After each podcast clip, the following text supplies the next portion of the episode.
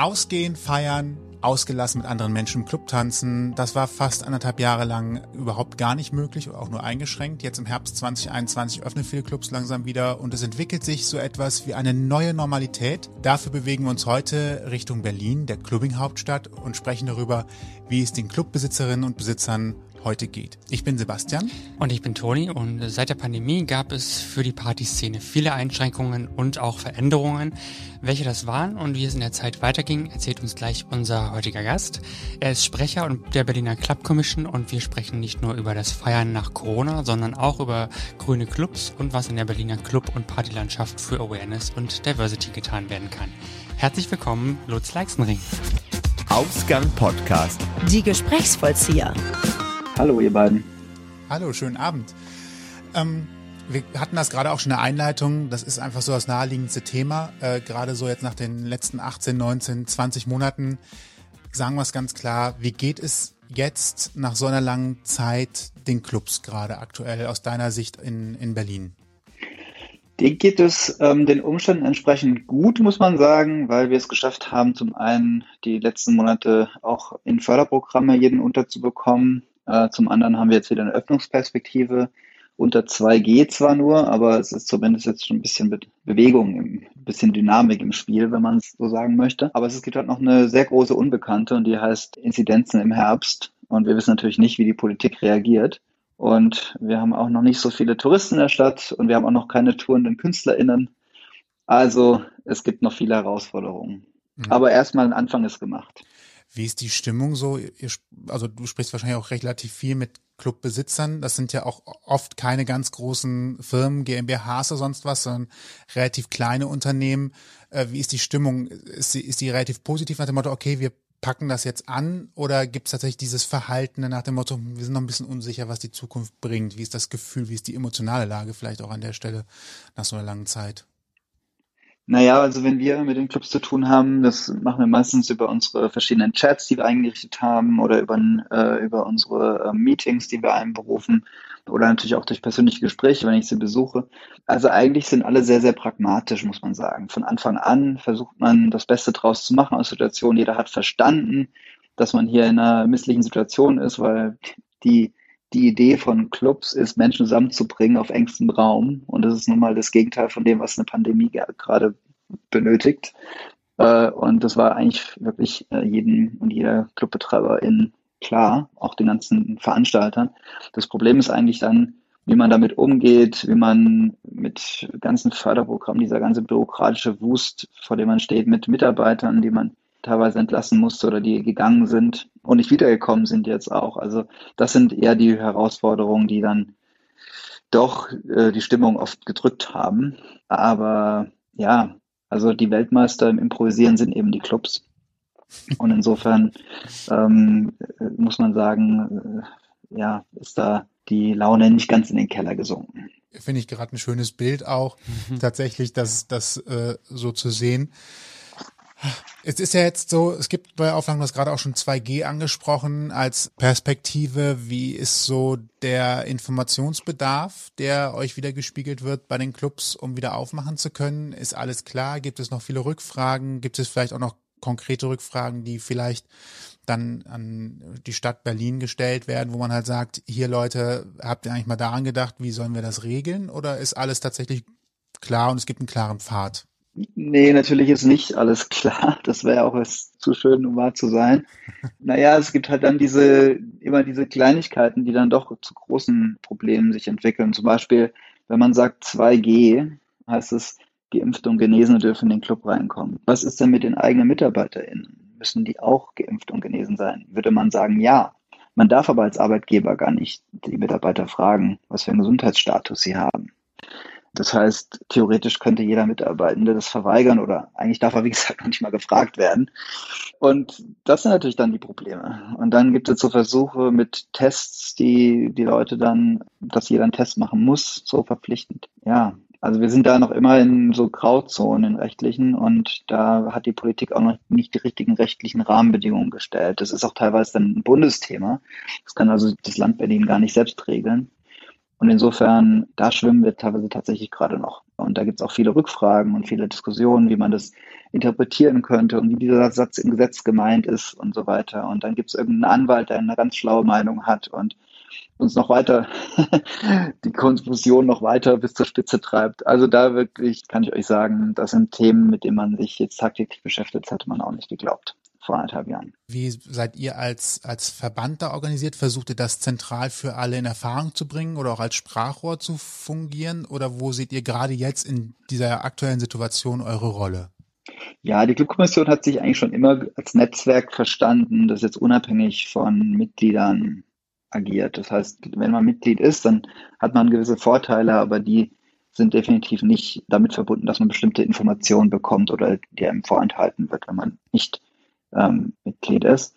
Das heißt, wir sind da eigentlich, in, haben immer die Türen offen und die können auch in unsere Gruppen eintreten, auch wenn sie keine Mitglieder sind und so weiter. Und deswegen, also wir sehen uns als Sprachrohr und versuchen alle Stimmen zu bündeln und haben das dann zum Beispiel auch dadurch gemacht, dass wir die ganze Krise über immer wieder Befragungen durchgeführt haben, um herauszufinden, wie lange reicht euch eigentlich noch eure Rücklagen? Wie steht es gerade mit den Mitarbeitenden? Sind die alle in Kurzarbeit oder gibt es da auch Probleme und so weiter? Ist, ist der Geldfluss von den HIS-Programmen entsprechend Liquiditätsengpässe und so weiter? Weil natürlich auch, wenn solche Hilfsprogramme designt worden sind, dann heißt das nicht, dass dann auch nicht zwischendurch welche durchs Raster fallen. Und da hat uns die Politik, also ich sag mal, der Kultursenat auch immer gleich angeboten, dass er bei Einzelfällen eben auch nochmal gerne hilft. Und das, damit dieser Informationsfluss läuft, müssen wir eben ständig kommunizieren mit den Leuten. Und das hat eigentlich seit dem ersten Tag des, sag ich mal, Lockdowns am Freitag, den 13. 2020 wirklich sehr gut funktioniert. Und übrigens auch in den Wochen davor, weil wir hatten auch schon, bevor der erste Corona-Fall in Berlin war, hatten wir schon die ersten Arbeitsgruppen und Runden zu dem Thema. Klingt ja immerhin so. Ne? Ja, und auch schön, es ist anscheinend eine Kommunikation, die da stattfindet. Ja. Das ist ja etwas, was, glaube ich, andere manchmal auch deutlich bemängelt haben. Das ist ja mal ein gutes Zeichen, auch in der ganzen schlechten Situation. Ja, die Clubkommission ist auch der älteste Verein, Verband für, für Clubs überhaupt. Also wir sind, uns gibt es jetzt seit über 20 Jahren und viele andere Städte haben ja auch weltweit diesem Vorbild jetzt auch ein bisschen hinterher agiert. Und gerade in der Krise hat sich dann auch gezeigt, dass die, die so sowas haben wie einen Nachtbürgermeister oder eine Clubkommission, die waren einfach besser aufgestellt, weil eben schon bestimmte Informationskanäle da sind. Man war auch bekannt in bestimmten politischen Kreisen und Gremien. Und dadurch hat uns das alles ein bisschen einfacher gemacht. Du hast gerade ein Wort in den Mund genommen, woran ich direkt denken musste, als du das so angesprochen hast. Der Nachtbürgermeister, ich glaube, der bekannteste ist, glaube ich, der in Amsterdam. Hm, was würdest du sagen, sind die Unterschiede zwischen euch und so einem Nachtbürgermeister? Oder würdest du vielleicht sogar sagen, ihr seid quasi der vielstimmige Nachtbürgermeister, das Gremium, das halt so ein bisschen vertritt und guckt, dass es sich für die, für die Clubs und auch das ganze Leben drumherum einsetzt? Ja, es hat sich so in den letzten Jahren so zwei Modelle entwickelt, haben sich so zwei Modelle entwickelt. Das eine Modell geht in die Richtung, die Stadt bestimmt eine Person oder ein Team, das sich mit dem Thema Nacht beschäftigt. Und die andere äh, ist sozusagen die Bottom-up, also von außerhalb gegründete Initiative unabhängig, die dann aber politische Hilfe bekommt, also Förderprogramme oder andere Unterstützung. Und diese beiden Modelle gibt es und die eine ist halt eher so die Clubkommission, das ist eher dann die Gruppe, die sich organisiert und die dann einen Sprecher oder einen Vorstand hat. Und die andere ist eben die, dass man ein Department hat im, im, in der Stadt, die sich dann mit damit beschäftigen. Das Problem ist nur, wenn die bei der Stadt angesiedelt ist, diese Position, dann ist sie meistens auch schon ein bisschen davon geprägt, welche Abteilung das ist. Also wenn ich jetzt zum Beispiel dem Ordnungsamt zugewiesen bin, dann geht es meistens um Lärm und Müll, mit dem ich mich beschäftigen muss oder mit Genehmigungen und so weiter. Wenn ich halt beim Stadtmarketing angesiedelt bin, dann geht es um Touristenwerben und um die Stadt irgendwie besser darstellen zu lassen, als sie vielleicht ist. Und äh, wenn ich beim Thema Kultur, Kulturamt angebunden bin, dann muss ich mich vor allem mit inhaltlichen und kulturellen, clubkulturellen Themen beschäftigen. Und das macht es natürlich für uns als Clubkommission ein bisschen einfacher, weil wir eben als Verein uns in ganz vielen Arbeitsgruppen beschäftigen und eigentlich mit fast allen Senatsverwaltungen zu tun haben, also von Soziales, wenn es um Prävention und solche Themen geht, über ähm, Umwelt, wenn es um die Nutzung von Parks und Grünflächen geht, mit dem Thema Stadtentwicklung, wenn es um Bebauung und Gentrifizierung und solche Themen geht, mit Kultur, wenn es um Förderprogramme und, und auch Beratungen von KünstlerInnen und ClubbetreiberInnen geht. Und das Thema Wirtschaft, wenn es zum Beispiel um Digitalisierung oder auch unser Schallschutzprogramm, das wir haben, wo die Clubs quasi bis zu einer Million Euro bekommen pro Jahr. Also in Summe, nicht ein Club, äh, um Schallschutzmaßnahmen durchzuführen. Das sind alles so verschiedene Themen, die die Clubkommission bearbeiten kann, weil wir eben unabhängig sind von so einer Eigenverwaltung. Das ist eine ganze Menge, mehr als ich gedacht hätte tatsächlich. wow. Und mittlerweile gibt es auch tatsächlich schon 65 Städte in der Welt, die so eine Position geschaffen haben. Und der Mirik Milan, den du gerade angesprochen hast, der, äh, der ehemalige Nachbürgermeister von Amsterdam, mit dem arbeite ich auch ganz eng zusammen und wir beraten auch Städte. Beispielsweise war ich auch involviert, als London so eine Position geschaffen hat oder New York. Ähm, Wien hat eine Clubkommission gegründet. Also das ist jetzt auf jeden Fall schon was, was mich die letzten Jahre mit beschäftigt hat. Was ich ja tatsächlich toll finde, du hast gerade schon gesagt, wie breit ihr aufgestellt seid, wie organisiert ihr seid, was, was ihr alles eigentlich in einem Verein bündelt. Und auch wenn man auf die Mitgliederliste mal schaut, da sind tatsächlich echt viele komplett unterschiedliche Clubs drin. Also Klärchens Ballhaus, Schwutz, SO36, Tresor, der CSD Berlin, alle sind damit drin. Und wie schafft man es da als Verband tatsächlich bei dieser Vielfältigkeit dann noch mit einer Stimme nach draußen zu gehen? Das stelle ich mir manchmal ein bisschen schwierig vor, weil es ja doch sicherlich auch unterschiedliche Schwerpunkte gibt in dem, was jeden Einzelnen belastet oder auch gerade bewegt. Ja, das ist äh, Story of my life, würde ich sagen. Oder sagen wir mal so, ist die Story der letzten zwölf Jahre, seitdem ich der Sprecher bin. Ähm, ich bin ja in diese, diese Position ist ja ein Ehrenamt und die wird man alle zwei Jahre gewählt von den Clubs und Veranstaltenden und ja, das ist natürlich auch manchmal ein heißer Ritt. Es ist ein, ein Sack Flöhe, den man zu hüten hat und jeder hat viele Egos, die auch in der Clubszene unterwegs sind. Und man muss natürlich gucken, dass man ein gutes Gespür bekommt, wie so bestimmte Strömungen sind, damit man so alle mitnimmt. Hm. Und das war jetzt gerade in der Corona-Krise schon ähm, nicht so einfach, weil natürlich auch ganz, ihr wisst ja selbst, der, der ähm, sag mal, diese Trennung oder diese, dieser Bruch, der ging ja quer durch die ganze Gesellschaft und zwar hm. quer durch ganzen Parteien, quer durch ganze, ganze Senatsverwaltung, quer, quer, durch Freundschaften, Familien und so weiter. Und natürlich auch in der Clubszene gab es immer auch verschiedene Stimmen. Was mich aber immer auch hoffnungsvoll gestellt hat, ist, dass sie alle sehr pragmatisch waren und, und jetzt nicht verschwörungstheoretisch. Ja, das also solange man Maßnahmen kritisiert, glaube ich, kommen wir immer auf ein Punkt, weil das haben wir natürlich auch kritisiert, viele Maßnahmen als, als DUK-Kommission. Wenn man aber jetzt dahinter eine große Macht äh, sieht, die versucht, uns alle zu beeinflussen, dann äh, fängt es halt bei mir an, dann schwierig zu werden. Und natürlich gab es aber auch solche Leute in der Clubszene. Ähm, die hat ja quasi auch jeder, jeder mal in seinem Facebook-Feed gesehen. Ähm, viele Menschen auf einem Haufen, da wird man auch alle Meinungen drin haben. Also das, äh, je, je mehr Menschen, desto mehr Meinungen. Das bleibt, glaube ich, gar nicht aus, auch wenn man sich das selber anders wünscht, vielleicht manchmal. Ja. Ich glaube, das gehört dazu. Vor allen Dingen versammeln ja auch verschiedene Musikrichtungen, zum Beispiel verschiedene Arten von Menschen miteinander, ne, zum Beispiel oder sowas in der Art. Also klar, dass da, dass das sehr, sehr bunt auch zugeht, was Fluch und Segen wahrscheinlich gleichzeitig sein kann.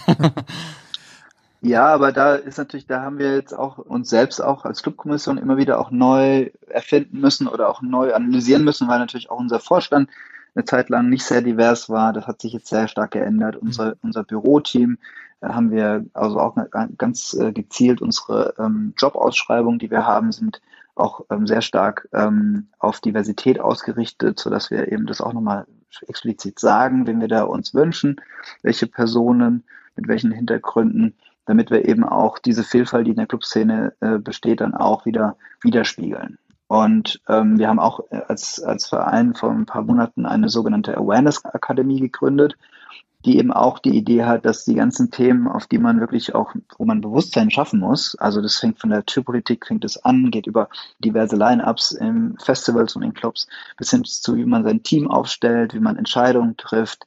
Also all diese Themen, wo man sich eben als Clubbetreiber oder als Veranstalterin mit beschäftigen muss, damit diese Themen auch wirklich vermittelt werden, haben wir uns nicht so vorgestellt, dass wir jetzt jeden schulen, sondern dass wir eher einzelne Personen aus jeder Szene schulen, die wiederum dann ihre Teams schulen, weil natürlich eine Szene, sag ich mal, eine Black Metal Szene anders tickt als eine Reggae oder als eine Techno-Szene. Und deswegen ist halt wichtig, dass wir da überall Menschen rauspicken, die dann sozusagen diese Themen wieder übersetzen in ihre eigenen Szenen. Und naja, so komplex ist natürlich die Clubszene auch. Ganz kurz zu deinem Background, um das alles unter einen Hut zu bringen. Was hast du studiert? Politikwissenschaften und Leute an einen Tisch bringen oder sowas? Weil das bedeutet ja auch, dass man ein gewisses Soziologie. Gespür, ja, auch sowas, weil es bedeutet, ja, braucht ein bisschen Geschick und Gespür dafür, wie ich tatsächlich diese verschiedenen Gruppen möglichst angesprochen bekomme. Nee, ich habe äh, tatsächlich Clubwissenschaften studiert. Ich habe nicht, ich hab nicht, ich hab nicht studiert. Ich habe direkt nach dem Abi meine ersten Veranstaltungen gemacht und hatte dann auch ein, ein Internetportal gegründet, das sich mit dem Thema Nachtleben, mit usergeneriertem Content beschäftigt hat. Das war 1999, also auch sozusagen in acht Jahre vor Facebook. Ich wollte sagen, Web 2.0 vor Web 2.0, ne? mhm und hatte dann auch einen Club betrieben, allerdings noch in Karlsruhe, weil ich da gelebt hatte und ein Restaurant gehabt und dann angefangen eben auch in verschiedenen Städten, unter anderem eben auch in Berlin Veranstaltungen durchzuführen, hatte auch schon ein Büro eine Zeit lang und ähm, so bin ich sozusagen auch in diese, in diese Rolle gekommen. Also es ist auch sehr viel Selbsterfahrung sozusagen da bei, den ganzen Themen, aber natürlich auch ähm, irgendwann, ähm, also ich glaube an dem Punkt, wo ich dann äh, tatsächlich in diese Rolle äh, des Sprechers geschlüpft bin, ähm, da hatte ich auch schon keinen Club mehr. Das heißt, da war ich dann auch, ähm, hatte ich keine Interessenskonflikte mehr, mhm. weil das ist natürlich auch schwierig, wenn du Sprecher bist und gleichzeitig zum Beispiel drei Clubs betreibst, dann denkt man immer, ach, die Person stellt sich und seine eigenen Leben so ein bisschen in den Vordergrund und die Gefahr ähm, besteht jetzt bei mir nicht. Und gleichzeitig kannst du aber die Sorgen und Nöte nachvollziehen, die ein Veranstalter oder ein Club hat, weil bestimmte Geschichten halt gerade laufen, wie sie laufen, wenn man eben zum Beispiel an die letzten 18 Monate denkt. Also das heißt, es ist so ein, eine ganz gute Kombi und deswegen wahrscheinlich auch schon sechsmal wiedergewählt. Also fünfmal. Fünfmal, einmal dann fünfmal wiedergewählt. mhm, genau. Ja, ich bin jetzt auch am längsten im Amt, aber eben diese Rolle des Sprechers, das ist, äh, ist natürlich auch nochmal eine zusätzliche Herausforderung. Aber ich, ich klebe jetzt auch nicht an diesem Stuhl. Das, wie gesagt, ich mache das ehrenamtlich. Und, aber momentan macht es eben sehr, sehr viel Spaß. Wir haben einen ganz tollen Vorstand, ein ganz tolles Team. Und das ist eigentlich auch der Grund, warum ich das mache, weil ich eben auch mit so Leuten zu tun habe, die ich alle sehr schätze. Wir hatten äh, gerade schon mal so ein bisschen das Thema Diversity angesprochen. In Berlin ähm, gibt es ja auch viele Clubs, ich sag mal, ich würde mal gerade so das Schutz zum Beispiel nennen, wo eben auf Diversity äh, sehr viel Wert gelegt wird, beziehungsweise sich für alle Clubs gewünscht wird. Aber da ist es ja, glaube ich, auch stark durch die queere Szene so ein bisschen verstärkt, sage ich mal. Ähm, es gibt diversity-gerechtes Ausgehen in Berlin. Wie würdest du das beschreiben? Ja, also ich glaube, da geht es einfach darum, diesen Dialog oder diesen Diskurs zu führen, mit dem wir alle konfrontiert sind. Also auf der einen Seite lebt Clubkultur davon, dass wir einen Raum schaffen, der nicht zugänglich ist für jeden und jede, sondern das ist ein Raum, der einer bestimmten Szene gehört, die sich dort eben diese, das eben auch als Schutzraum nutzt. Und das kann ähm, sexuelle Präferenzen haben, das kann die gleiche Liebe für die Musik sein, das können eben auch andere, eine, eine politische Philosophie, die man hat. Ähm, also alle Ideen, die sozusagen in Club, Clubkultur umgesetzt werden, bedürfen eines physischen Raums. Und gleichzeitig schließt man natürlich auch viele Leute aus, die nicht in diese Clubs dann reinkommen. Und das, das ist eben eine Gratwanderung. Und mit der muss man sich beschäftigen. Und das fängt eben schon damit an, wie ich mein Team aufgestellt habe, wie ich die Tür positioniere, wie ich damit umgehe, dass ich zum Beispiel in einem touristischen Areal bin mit meinem Laden und dann natürlich ganz viele Leute einfach auch vorbeikommen, die reingucken wollen. Und gleichzeitig aber kommen natürlich auch viele Stammgäste zu mir, die, die schätzen, dass man immer wieder auch sozusagen seine Community trifft dort. Und dass, dass man da eben, eben sich auseinandersetzt, das ist einfach Teil dieses Projekts. Und dazu gehört eben sehr viel Kommunikation, sehr viel Weiterbildung, sehr viel ähm, Austausch auch unter den verschiedenen Akteuren. Und das Schwutz ist ein, ein Club, die natürlich da nochmal ein besonderes Augenmerk drauf haben, weil natürlich auch ihr Klientel nochmal super kritisch ist. Ja, wenn da Fehler gemacht werden. Nochmal um einiges anderes, als wenn jetzt, wenn es jetzt sozusagen eine Diskothek ist, irgendwo in, in einem Touristenareal. Also da, da glaube ich, hat das Schutz einfach nochmal eine größere Aufgabe. Hm. Und allgemein, wie erlebt ihr das? Was nimmst du so wahr? Wie ist das mit den Clubs allgemein? Gibt es da eine größere äh, Hinwendung zur Diversität und, und auch ähm, ja, dahin, dass äh, man seine, ja, seinen Mitarbeiterstab sozusagen diverser gestaltet? Wie erlebst du das? Ja, das ist natürlich, also auf der einen Seite ist die Club oder ist das Selbstverständnis von, von Clubkultur, dass man so einer der progressivsten Teile der Gesellschaft ist, ne? Dass man sozusagen immer ein bisschen einen Schritt voraus ist vor anderen und Dinge vielleicht nochmal kritischer sieht, als das der, die große Masse macht.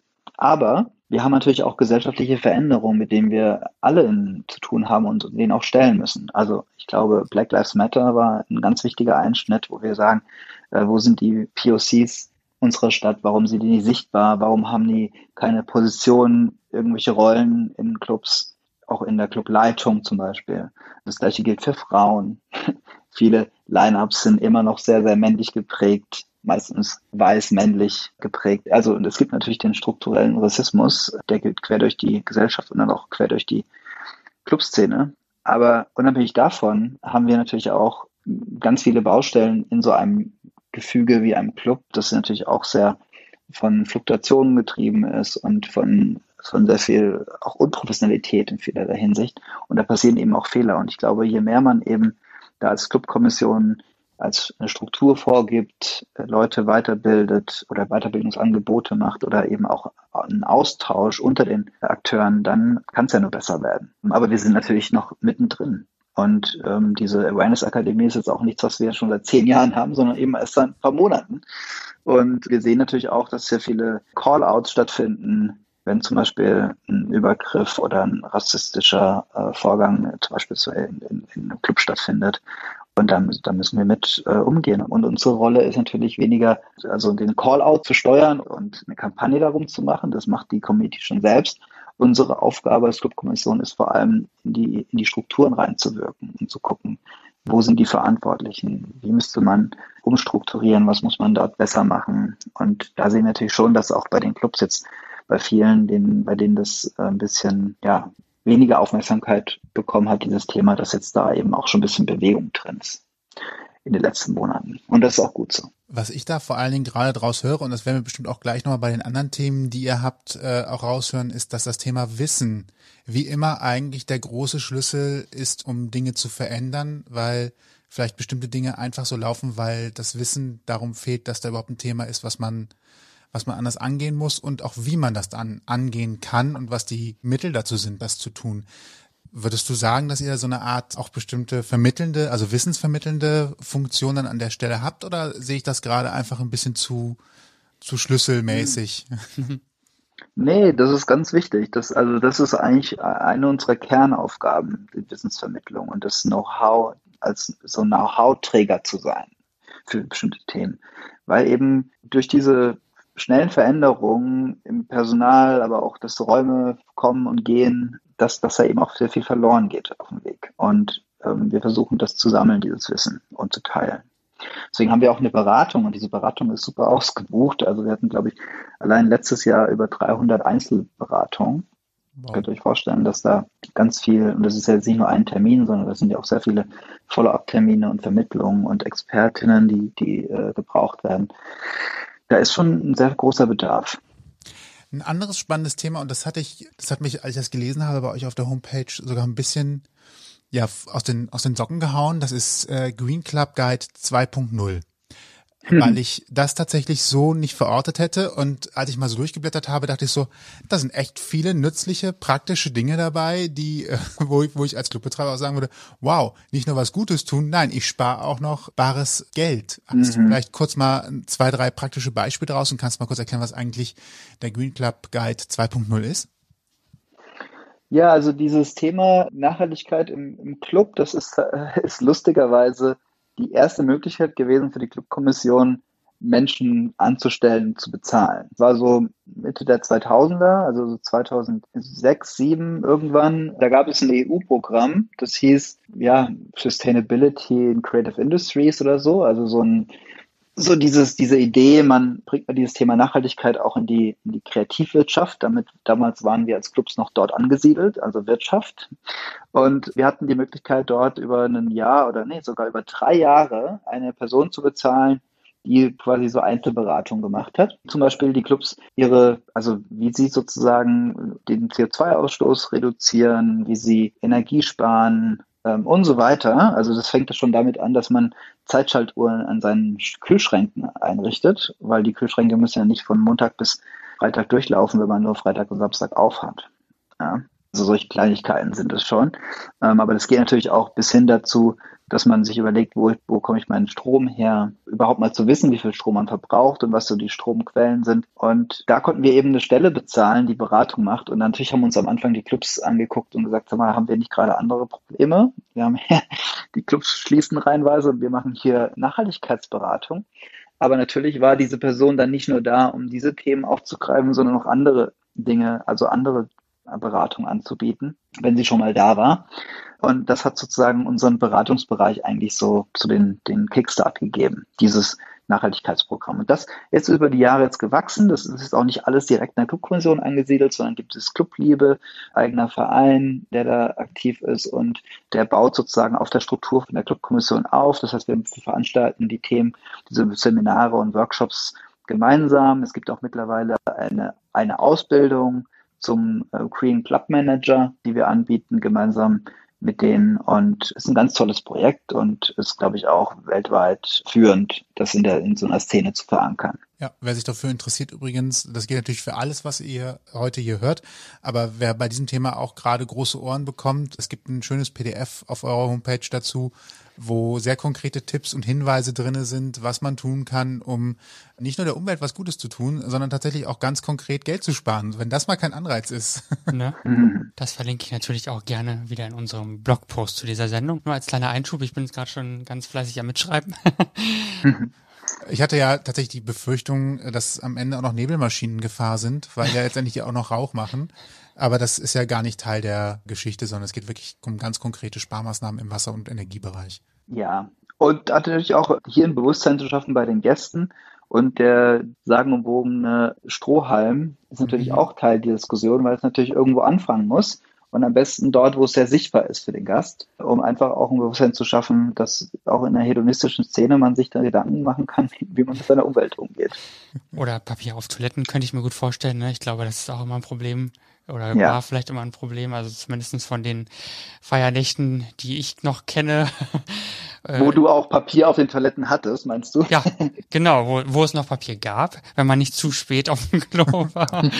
ähm, ja. ja. Damit dann aber auch sparsam, also wenn dann Papier, dann aber vielleicht auch sparsam mit umgehen, ne? Also ja. Ähm, ja. dass man da die ganze Rolle mit einem Rutsch rausreißt, obwohl man eigentlich irgendwie nur ein Blatt braucht. Oder nicht auf die Idee kommen, den BH von der Freundin ins Klo zu stecken oder sowas. Das soll ja auch mal vorkommen, habe ich gehört. Also. also ich glaube, dieses Energiethema kann man ja auch ruhig ein bisschen größer denken. Und wir müssen mhm. es ja auch größer denken. Und könnte sich zum Beispiel auch in Zukunft mal Gedanken machen über, wo wir überhaupt dezentral unsere Energie speichern in der Stadt. Ja, dass man zum Beispiel sein Auto laden kann und so weiter.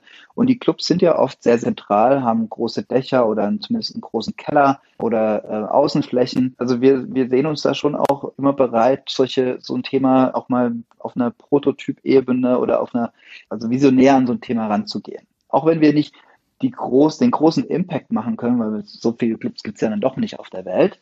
Aber zumindest können wir so ein bisschen Vorreiter sein, solche Themen eben auch ins Gespräch zu bringen und unseren Teil beizutragen. Klingt äh, tatsächlich sehr gut und wieder auch ein Stück, was, glaube ich, die Corona-Pandemie geprägt hat. Wir sind Teil der Lösung, nicht Teil des Problems. An der mhm. Stelle auch quasi nochmal schön untermauert in der Richtung.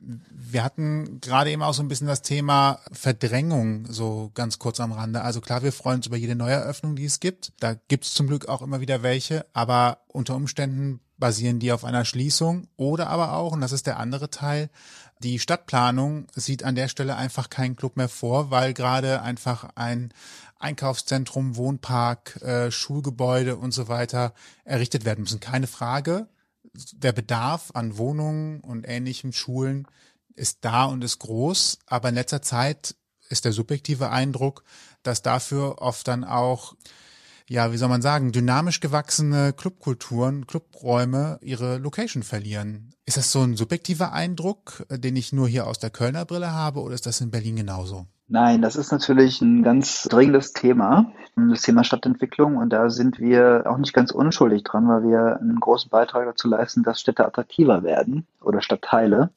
und sich dadurch natürlich auch ein Bevölkerungsaustausch ähm, ableiten lässt, die, die sogenannte Gentrifizierung. Also wir sind auf jeden Fall sehr selbstkritisch, sehen aber natürlich auch, dass wir nicht unbedingt Profiteure sind, äh, sondern wir sind gleichzeitig auch Opfer des eigenen Erfolgs also wenn nämlich mal so ein Stadtteil sich äh, toll entwickelt hat und ganz viele Leute hinziehen wollen, dann sind wir auch wieder die Ersten, die gehen müssen, weil wir eben auch nicht hohe Mieten bezahlen können. Clubs, zumindest die Clubs, die kuratiert sind, das heißt, die sehr viel mit Booking und einer Booking-Abteilung und einem, eigenen äh, ambitionierten Programm sozusagen an den Start gehen, die sind auch immer sozusagen am Jahresende so in, mit einer schwarzen Null kommen die raus. Das zeigen zumindest auch die ganzen Studien, die jetzt gemacht worden sind in den letzten Jahren. Das heißt, wir sind definitiv nicht konkurrenzfähig mit Shopping Malls und mit Wohnhäusern und so weiter. Das heißt, unser Ansatz müsste eigentlich sein, diese ganze Diskussion zu führen, jetzt auch natürlich in dieser Krise, was verändert sich jetzt eigentlich in unseren Innenstädten? Dadurch, dass zum Beispiel Leute online shopping gehen und nicht mehr in die Shopping Malls. Ja? Kommen die dann wieder zurück irgendwann, die Leute, oder bleibt das jetzt erstmal online? Die andere Frage ist es mit den Büroflächen. Brauchen wir denn so viele Büroflächen, wenn die Leute jetzt zu einem großen Teil auch von zu Hause arbeiten? Und da müssen wir einfach als Szene oder als Kulturakteure, muss ich mal sagen, am Tisch sitzen und die Diskussion mitführen. Und deswegen ist auch wichtig, dass man sich organisiert weil sonst wird sozusagen nur im Zweifelsfall ein Einzelner davon profitieren. Also wir müssen als Gesamtszene an diesen Diskussionen teilhaben. Das machen wir als Clubkommission schon seit sehr vielen Jahren, beispielsweise jetzt, nachdem der Flughafen Tegel geschlossen ist. Wir waren sogar schon bevor der geschlossen wurde bei einer Begehung und haben uns angeguckt, wo könnten hier Flächen für Studios, für Clubs, für Festival und so weiter vorhanden sein. Wir beschäftigen uns gerade mit sehr vielen privaten Immobilienanbietern, die uns zukommen, sagen, wir können uns hier eine Mischnutzung vorstellen. Und unsere Rolle ist das erstmal zu begutachten und dann im zweiten Schritt dann ähm, so eine Art Ausschreibung und ein Partizipationsverfahren zu machen, dass da möglichst auch alle zum Zuge kommen, die möchten. Also das Thema Stadtentwicklung ist ganz wichtig. Und ein Projekt, was jetzt auch Schule gemacht hat und glaube ich mittlerweile auch in Köln und in Hamburg eingeführt worden ist, ist das sogenannte Clubkataster. Das Clubkataster .de oder .berlin kann man das aufrufen. Da sieht man zum Beispiel, dass wir die Musikspielstätten von Berlin gematcht haben mit Bebauungsplänen, um zu sehen, wo könnte es zu Nutzungskonflikten kommen. Ja, also bevor es gebaut wird, können wir schon sehen, wo es hier sozusagen Überschneidungen gibt und Konfliktpotenzial. Und das ist nur eines von diesen vielen Projekten, wo wir, wie gesagt, auf der Seite der Stadt, der Stadtverwaltung, aber eben auch mit den Immobilienbetreibern und mit, äh, mit anderen Akteuren im Austausch sind, um zu gucken, dass wir eben nicht aus der Stadt raus verdrängt werden. Gibt es etwas, was auch vielleicht eben Clubbesucher tun können, um ihre Clubs zu unterstützen, außer in die Clubs zu gehen? Also gerade wenn es darum geht, Clubräume zu erhalten und vielleicht auch Orte gar nicht erst in die Situation kommen zu lassen, dass man sie in Anführungsstrichen retten muss? Naja, das Erste, was jetzt jeder Einzelne machen kann, ist wählen gehen. Tatsächlich. Weil wir haben Wahlen in Berlin, aber auch auf, im Bund. Und die Livecom, unser Bundesverband, hat auf ihrer Facebook-Seite sämtliche Parteien sich äußern lassen zum Thema Clubkultur und zum Thema Musikspielstätten. Und wir haben das eben auch getan. Es gibt sogar eine eigene Webseite, die wir eingerichtet haben. Die heißt vote.clubkultur.berlin. Und da kann man eben sehen, was die einzelnen Parteien uns geantwortet haben auf unsere acht oder zehn Fragen, die wir ihnen gestellt haben. Und das heißt, wählen gehen ist schon mal sehr, sehr wichtig, weil für uns essentiell ist, welche Koalition oder welche Parteien gerade an der Regierung sind. Das Zweite, was man machen kann, ist, sich wirklich mit dem Thema Club und Clubkultur mal neben dem Feiern auseinanderzusetzen. Das macht ihr ja schon, indem ihr den Podcast hört, aber es gibt eben auch ganz viele Diskussionsrunden, es gibt Konferenzen und so weiter. Also lest euch da gerne mal ein, kommt vorbei, weil es ist eben auch ein Thema, was wir versuchen müssen, in allen Bereichen der Gesellschaft zu verankern. Wir haben auch zum Beispiel ganz viele Studierende, die Soziologie oder Stadtplanung oder Architektur oder was weiß ich studieren. Und je mehr die sich damit auch beschäftigen, was dieses Urbane einer Stadt ausmacht und was die Stadt lebendig hält und und auch einzigartig hält. Also wir sehen Innenstädte, die sind geprägt von, von Starbucks und, und H&M-Filialen, um jetzt die gar nicht zu verteufeln. Das ist vielleicht okay, wenn ich die zum Beispiel am Flughafen oder am Bahnhof sehe, aber muss ich die in der Innenstadt von, also im Kern unseres äh, Stadtgesellschafts wiederfinden und warum habe ich da nicht irgendjemand, der mit viel Liebe Kaffee röstet? Ja, also das ist so für mich sind für mich diese zwingendsten Fragen, die über die, das Thema Musik und Musikperformance hinausgehen. Also wie, wie gehen wir überhaupt mit dem Thema Kultur, unsere eigene Kultur und eigene Kunst um? Und da würde ich mir einfach wünschen, dass sich da mehr Menschen mit beschäftigen und mehr auch ein bisschen rebellischer sind. Wir müssen auch nicht alles akzeptieren, was uns vorgesetzt wird. Klingt doch schon mal nach einer schönen Handlungsempfehlung für jeden, wo er mal gucken kann, ja. wie er sich mit einbringen kann. Mhm. Und, und vielleicht erwähne ich noch, dass ja. ich hatte ja auch dieses Projekt ähm, United We Stream mit initiiert äh, mhm. zum Lockdown.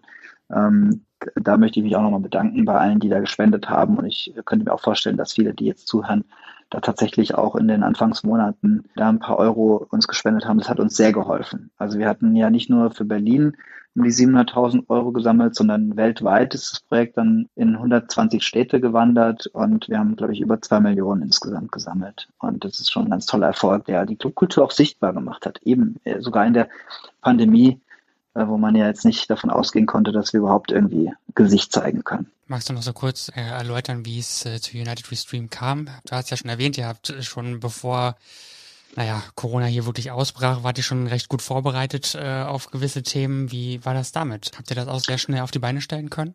Ja, das war natürlich auch der Erfolg, warum das so erfolgreich geworden ist. Wir hatten am Tag des Lockdowns eben entschieden, dass wir, dass wir sowas starten. Also zum einen KünstlerInnen weiterhin eine Bühne geben wollen, also das äh, sozusagen eine virtuelle Bühne.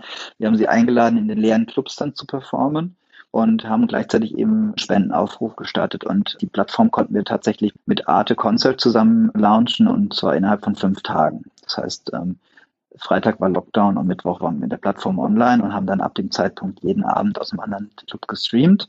Insgesamt hatten wir um die 500 Venues, aus, von denen wir gestreamt haben. Also nicht nur aus Berlin, sondern natürlich auch weltweit. Krass. Hut ab, sag ich mal, ne? Das muss man auch erstmal auf die Beine ja. stellen. Ja, voll. Vor allen Dingen auch das mit dem eigenen Willen dazu, dazu, das braucht es ja am meisten, ne? Den eigenen Willen, das so auf die Beine zu stellen und auch so schnell irgendwie umsetzen zu können. Also wirklich toll. Ja, ich hatte auch ein paar graue Haare da in den ersten drei Monaten. Könnt ihr euch vorstellen. Aus dem Projekt sind tolle Sachen entstanden. Wir haben beispielsweise auch einen sogenannten Global Nighttime Recovery Plan ins Leben gerufen wo sich verschiedene Städte mit ihren guten Beispielen quasi innerhalb von so einem Forschungsstudienprojekt beteiligt haben. Also zum Beispiel Vilnius hat angefangen, sehr früh ihre Fußgängerzonen aufzumachen und dort Gastronomie quasi die Möglichkeit geben, draußen zu bestuhlen.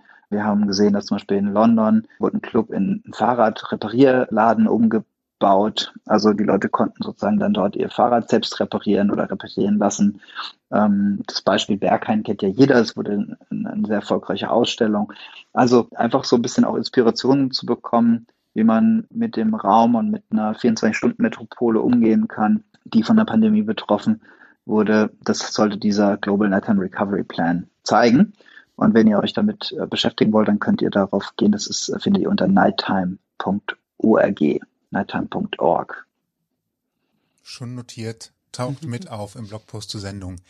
Wir haben Schön. noch so ein schönes Spannungsverhältnis eigentlich in der ganzen Geschichte. Wir hatten ja schon gerade eben das Thema, dass, dass Clubs manchmal aus Gegenden rausgehen. Dann hast du aber auch eben erzählt, dass Clubs manchmal Opfer ihres eigenen Erfolgs werden, weil Leute ziehen in die Nähe, da wo Kultur, wo Leben stattfindet. Was eigentlich das, das Attraktive an der Wohngegend ist, dass ich alles vor der Haustür habe, vom Supermarkt bis abends äh, noch tief in die Nacht oder bis zu einem frühen Morgen oder Mittag tanzen gehen und dann aber auch relativ direkt ins Bett fallen zu können. Und da gibt's dann direkt ein Spannungsverhältnis mit den Anwohnern, die dann vielleicht einfach fünf Jahre weiter sind, Kinder haben und unter Umständen sich dann auf einmal das, was sie vor fünf Jahren noch cool fanden, auf einmal zu laut finden. Also das Thema Schallschutz, das ist so ein komisches Spannungsverhältnis, also was heißt eigentlich komisch, aber es ist ein Spannungsverhältnis zwischen Clubbetreibern, Anwohnern, Besuchern, die vielleicht auch nicht in jeder Situation ihre Lautstärke komplett unter Kontrolle haben.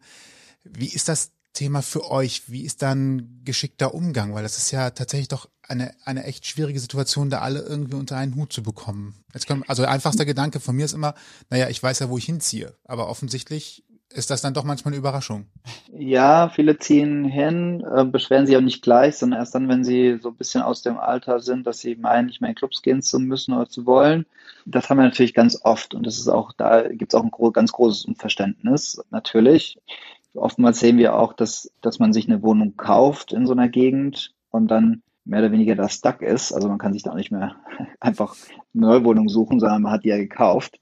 Also das sind, das sind schon Probleme, mit denen wir umgehen. Also es gibt da verschiedene Lösungen. Die, die eine Lösung, die gibt es, die nennt sich Rücksichtnahmegebot.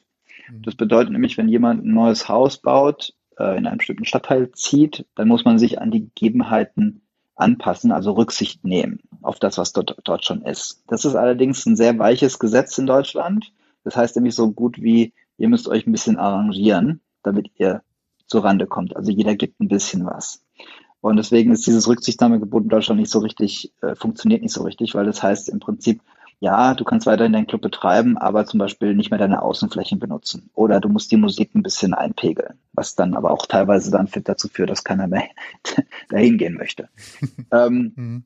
Es gibt in England ein ähnliches Modell, das heißt Agent of Change, also eigentlich das Gleiche. Der, der Agent, der verändert irgendwas und deswegen muss er sozusagen die Lärmschutzmaßnahmen an seinem Haus sozusagen anbringen und nicht der Club selbst.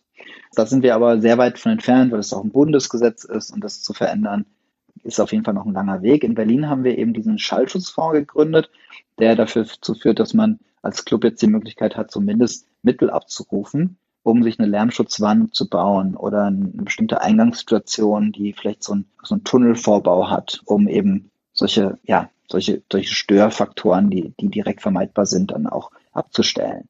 Und ähm, es gibt auch einige Clubs in Berlin, die sogar in ihren Außenbereichen ein sogenanntes Noise Cancelling System installiert haben, durch die Unterstützung dieses Schallschutzfonds.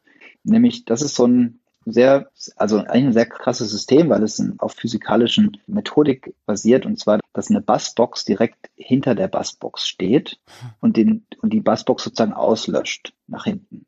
Mhm. Das heißt, man hört die vorne auf der Tanzfläche, aber man hört sie nicht hinten dran. Ähm, das also ist das, wie bei den Noise Cancelling Kopfhörern, glaube ich. Ne? Die empfangen den Schall und machen dann im Frequenzspektrum genau den Gegenschall, den das Geräusch hat, was man ah, gerade okay. nicht haben möchte? Oder ist das was anderes? Ja, doch, es muss tatsächlich die gleiche Technologie sein.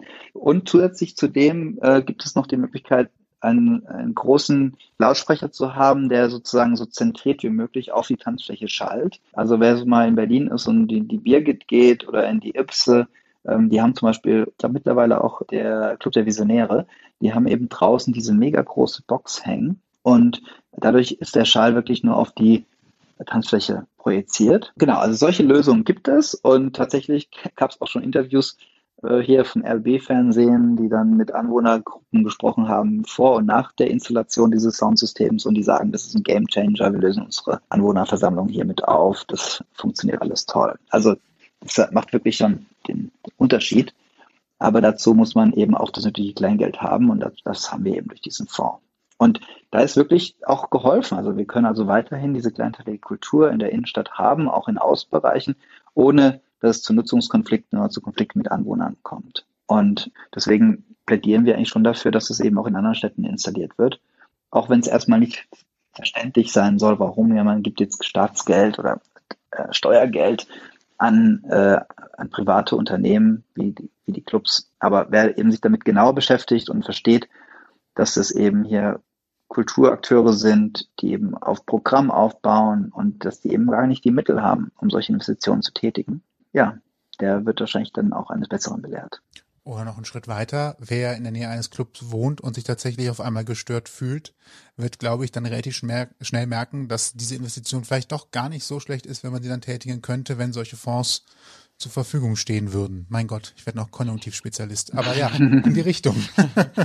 Aber spannend, also es gibt, also es hätte ich gar nicht gedacht, dass die Lösung in der Theorie eigentlich so einfach ist, aber natürlich ist dann vielleicht am Ende, wie du ja auch sagst, Lutz, ähm, am Geld scheitert ein bisschen, ne? Also Interessant. Ja, also man, man kann natürlich auch noch sehr viel mit Kommunikation verbessern, mhm. aber wir sind dann als Clubkommission nicht unbedingt die besten Mediatoren, weil wir natürlich auch als Clubkommission schon von den AnwohnerInnen als sozusagen äh, Lobby gesehen werden, was natürlich auch nicht ganz unrecht ist. Das heißt, wenn es sozusagen darum geht, nochmal zusätzliche Konflikte zu entschärfen, ist es meistens gut, dann nochmal eine neutrale Person, die das auch professionell kann, dann einzuspannen.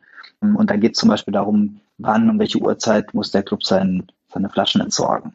Ja, sonst klärt es die ganze Nacht. Oh ja. Oder, oder wann, wie, wie geht man damit um, dass die Leute außen, die aus dem Club kommen, vielleicht laut sind. Ja, wie kann man das damit umgehen? Welch, wie muss die Tür sozusagen damit umgehen? Wir haben zum Beispiel auch mal vorgeschlagen, jedem, der rausgeht, einen Lolli in den Mund zu stecken. Ja, dann, dann, sehen, dann sehen die so, so ganz faktisch, oh, ich muss mich jetzt äh, ein bisschen am Riemen reißen. Oder es geht natürlich auch darum, dass man proaktiv, auch wenn es nicht der eigene Müll ist, weil die geht ja eigentlich keiner mit einer Flasche aus dem Club und trotzdem sieht man sehr viele Flaschen vor dem Club mhm. äh, oder rund um die Clubs, weil natürlich die Leute auch so ihr Wegebier dabei haben und so weiter, dass man als Club sich eben auch so arrangiert mit den Nachbarn, dass man äh, anfängt, so eigene Putzteams loszuschicken, die zumindest im nahen Umfeld des Clubs so selbst sauber machen. Aber auch natürlich Stadtreinigung ist ein mhm. Thema, weil die kommen immer zu bestimmten Uhrzeiten, an bestimmten Tagen und vielleicht muss man denen einfach mal sagen, kommt doch vielleicht mal zu der Uhrzeit an dem Tag und dann macht es mehr Sinn, dass nicht die, die Menschen, die am nächsten Morgen dann um die Ecke laufen, dann durch Glasscherben durchtreten. Also das sind so Sachen, die kann man alle regeln, es ist auch nicht unmöglich, da gibt es auch gute, viele gute Beispiele, aber es ne, bedarf natürlich Rücksicht und Verständnis von allen Seiten. Und da müssen die Clubs natürlich auch ihren Beitrag leisten. Und Kommunikation, ne? Also ich muss ja auch erstmal als, ich wollte das auch gerade sagen. als, als Land Berlin oder als, als Amt muss ich natürlich auch wissen, dass ich an einer bestimmten Stelle vielleicht mit einer Umstellung meiner Organisation tatsächlich schon vielen Seiten gleichzeitig helfen könnte. Also ich kenne das ja auch hier im Stadtbild, dass einfach bestimmte Mülleimer zu bestimmten Tageszeiten grundsätzlich voll sind ähm, mhm. Da ist vielleicht der Leerungstonus oder aber auch der Zeitpunkt, wann geleert wird, nicht günstig. Und da kann man dann sich ja. wahrscheinlich relativ schnell durch Ändern von Routen das Thema lösen. Man muss es nur wissen. Also ich sag mal, ja, ich sag mal so, die, der Senat, der Berliner Senat ist schon sehr, sehr fortschrittlich und auch sehr unterstützend, was unsere Arbeit angeht. Und da ist auch ein sehr großes Verständnis. Auf Bezirksebene sind wir oft sehr provintionell. Hm. Also das muss man schon sagen. Da, da denke ich manchmal auch, reden wir hier gerade von dem Bezirk, der die dichtst besiedelste Clublandschaft Europas hat. und der verhält sich gerade so ähm, provinziell oder piefig. Das ist schon, also da, da kommt es dann wirklich auf die Amtsleitung an oder auf, auch auf die, an die, auf die, an die BürgermeisterInnen des, des Bezirks, ähm, weil wir dann eben auch merken, dass, ei, ei, ei, also da kann man mit Problemen auch, könnte man mit Problemen auch anders umgehen. Aber die haben natürlich auch immer den Druck der AnwohnerInnen. Die hat der Senat natürlich weniger. Das sind dann schon die Verwaltung vor Ort, die damit aus, das, die das aushalten müssen. Ich wollte gerade nach der Eigentumswohnungsquote fragen, aber das ist dann ja immer der Blickwinkel. Da wird die Metropole auf einmal zum Dorf, ne? In manchen Punkten. Das Thema kommt Berlin man aus einem ist auch ein Dorf. Ja. ja. Wer kommt aus seinem Kiez, aus seinem Fädel raus, um das Kölner Pendant dazu mal zu nennen, ne? Ja, klar. Wo wir gerade von Schallschutz sprechen, gibt es ja auch noch das Thema äh, Lüftung. Nun haben wir ja Lüftung ganz, ganz viel zum Thema Schulen gehört in den letzten, ja, ich will fast sagen Jahren. War das auch Clubs Thema oder gibt's in den meisten Clubs sowieso Lüftung und das war jetzt gar nicht das große Problem. Das war natürlich auch schon ein Thema und es gibt auch Förderprogramme, die sich speziell mit dem Thema Lüftung beschäftigen tatsächlich. Und das, also ich muss dazu sagen, es gibt auch tolle Förderprogramme, äh, vor allem vom Bund, die investieren lassen. Ja, also wo man investieren kann. Das konnten viele Clubs lange nicht. Und um den Club Corona sicher zu machen, da ging es eben daran, zum Beispiel die Außenbereiche zu gestalten, also zum Beispiel ein Dach auch zu bauen oder äh, zusätzliche sanitäre Anlagen oder eine extra Bar, damit die Leute nicht zu viel an einer Bar stehen und so weiter. Also da gab es schon sehr viele Programme, unter anderem eben auch mit dem Thema Lüftung. Aber bei Lüftung geht es erstmal um sehr, sehr viele, sehr, sehr hohe Investitionen gleich, äh, die auch äh, oftmals der Eigentümer des Gebäudes zu tragen hat oder getragen hat. Und da kann man nicht so einfach schalten und walten, wie man will. Ja, weil es einfach eine wichtige äh, und eine grundsätzliche Entscheidung ist, wie man damit umgeht. Zudem kommt, dass die ganzen Lüftungsbauer so dermaßen ausgebucht waren während Corona, dass du teilweise Monate warten musstest, um überhaupt mal ein Angebot zu bekommen. Ja. Also so einfach mal die Lüftung austauschen in einem Club, das ist es nun mal nicht. Ne? Das mhm. ist ein großer Act und äh, da brauchst du auch die Fachleute dafür. Das heißt, wie ihr seht, da gibt es sehr, sehr viele Fragezeichen. Und dann wussten wir ja auch lange nicht, welche Rolle überhaupt eine Lüftung spielt. Also das Thema Aerosole kam ja auch jetzt nicht vom Tag eins der Pandemie, sondern irgendwann Mitte äh, letzten Jahres oder so, wo das ein Thema wurde. Und da gab es dann auch ganz viele Trittbrettfahrer, die dann angekommen sind und gesagt haben, sie haben hier eine Lüftung, wo sie mit UV-Strahlen arbeiten, um das Virus abzutöten und so weiter. Und dann musst du da auch ein bisschen aufpassen, baust dir da sowas ein und am Ende sagt der Staat dann, ja, machen wir doch nicht, ihr müsst Masken tragen oder so. Also deswegen haben oft Clubs sich nicht an dieses Thema Lüftung herangetraut, aus diesen genannten Gründen, weil es nicht so die, die Zentrallösung war. Vielmehr haben wir uns dann auf Außenbereiche konzentriert die letzten Monate.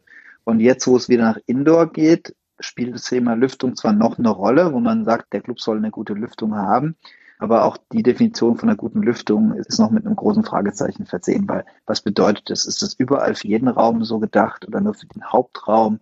Was passiert mit den ganzen Nebenräumen, Nebenflächen? Und ja, also wir wissen alle, jetzt gerade geht es eher darum, ob die Leute genesen oder geimpft sind und weniger darum, ob ich jetzt eine gute Lüftung habe. Lässt sich ganz gut zusammenfassen. Ich denke auch. Äh, vielleicht nochmal da als Einordnung, falls es jemand vier, fünf Wochen später hört und die Lage genau. nochmal ganz anders ist. Wir haben heute den 21. September 2021. Einfach mal kurz zur Einordnung. Man kann in einer längeren Strecke ja schon mal einen Überblick verlieren, welche Regel wann wie galt und aus welcher Perspektive man das gesehen hat. In der Zwischenzeit Absolut kann es schon wieder viele Veränderungen gegeben haben, beziehungsweise wahrscheinlich haben wir auch in der Zwischenzeit schon eine neue Bundesregierung, aber wir greifen jetzt nicht vor. ja, nee, wir, wir fallen auch sehr auf Sicht. Also wir, wir machen jetzt nicht zu viele unüberlegte Schritte, weil jedes Mal, wenn man so ein sag ich mal, so einen, so einen Prozess startet und ihn wieder zurückdrehen muss, dann gibt es auch gleich viel Verwirrung. Und deswegen ähm, versuchen wir da ja mit Ruhe durch diese Krise durch, zu navigieren. Und bisher hat es auch ganz gut funktioniert. Wir haben eben ja schon gehört, ihr habt viele verschiedene Clubs, die ihr vertretet. Gibt es da irgendein Aufnahmereglement oder eine Bedingung, um quasi bei euch mit aufgenommen zu werden? Naja, Mitgliedsbeitrag bezahlen. Klingt so profan, aber ich weiß, dass das manchmal das Schwierigste im Ablauf eines Jahres ist, daran zu denken.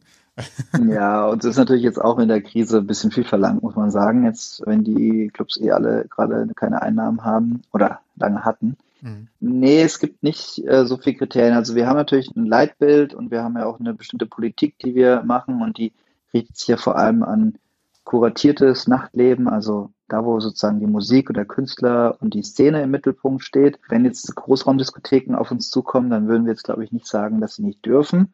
Aber wir sagen halt auch gleich, wir machen jetzt nicht unbedingt Politik für euch. Dann geht lieber in den Diskothekenverband oder so.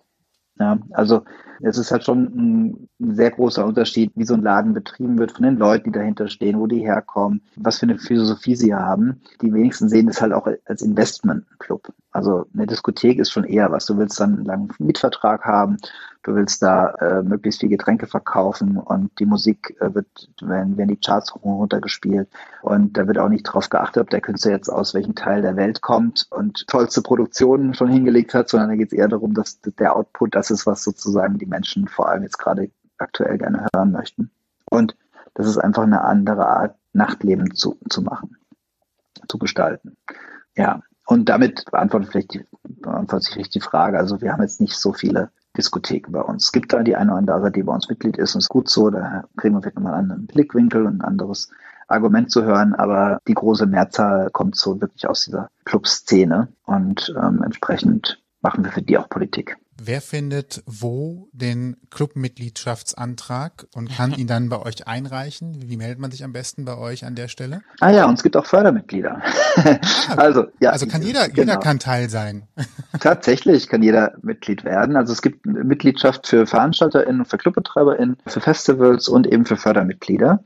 Und, und entsprechend gibt es auch unterschiedliche Preise. Also ähm, das, ich glaube, kann schon ab fünf oder zehn Euro pro Monat Mitglied werden. Wo findet man ja, die Infos? Wo findet man den? Auf Club, clubkommission.de und dann, glaube ich, gibt es so einen Knopf, da heißt Member und dann könnt ihr Mitglied werden. Perfekt. Ihr informiert sehr ausführlich auf eurer Homepage clubkommission.de. Habt ihr auch ein Instagram-Profil oder ähnliches, was du gerade kundtun möchtest? At Clubcommission, ganz einfach. So einfach ist das. At Clubcommission. Findet ihr uns bei Instagram, bei Facebook, Twittern tun wir nicht so viel, aber man findet uns auch dort. Und genau, also die Domain ist immer die gleiche oder das Social Media Handle at Club Commission. Genau, wir werden das natürlich alles äh, wie immer im Blogpost verlinken. Commission übrigens mit C, Doppel-M und Doppel-S. Ich habe es auch am Anfang falsch gesucht und dann nicht gefunden. also nur nochmal zum, zum richtigen Schreiben. Ansonsten, wie gesagt, könnt ihr es auch copy-pasten und dann findet man das ganz schnell.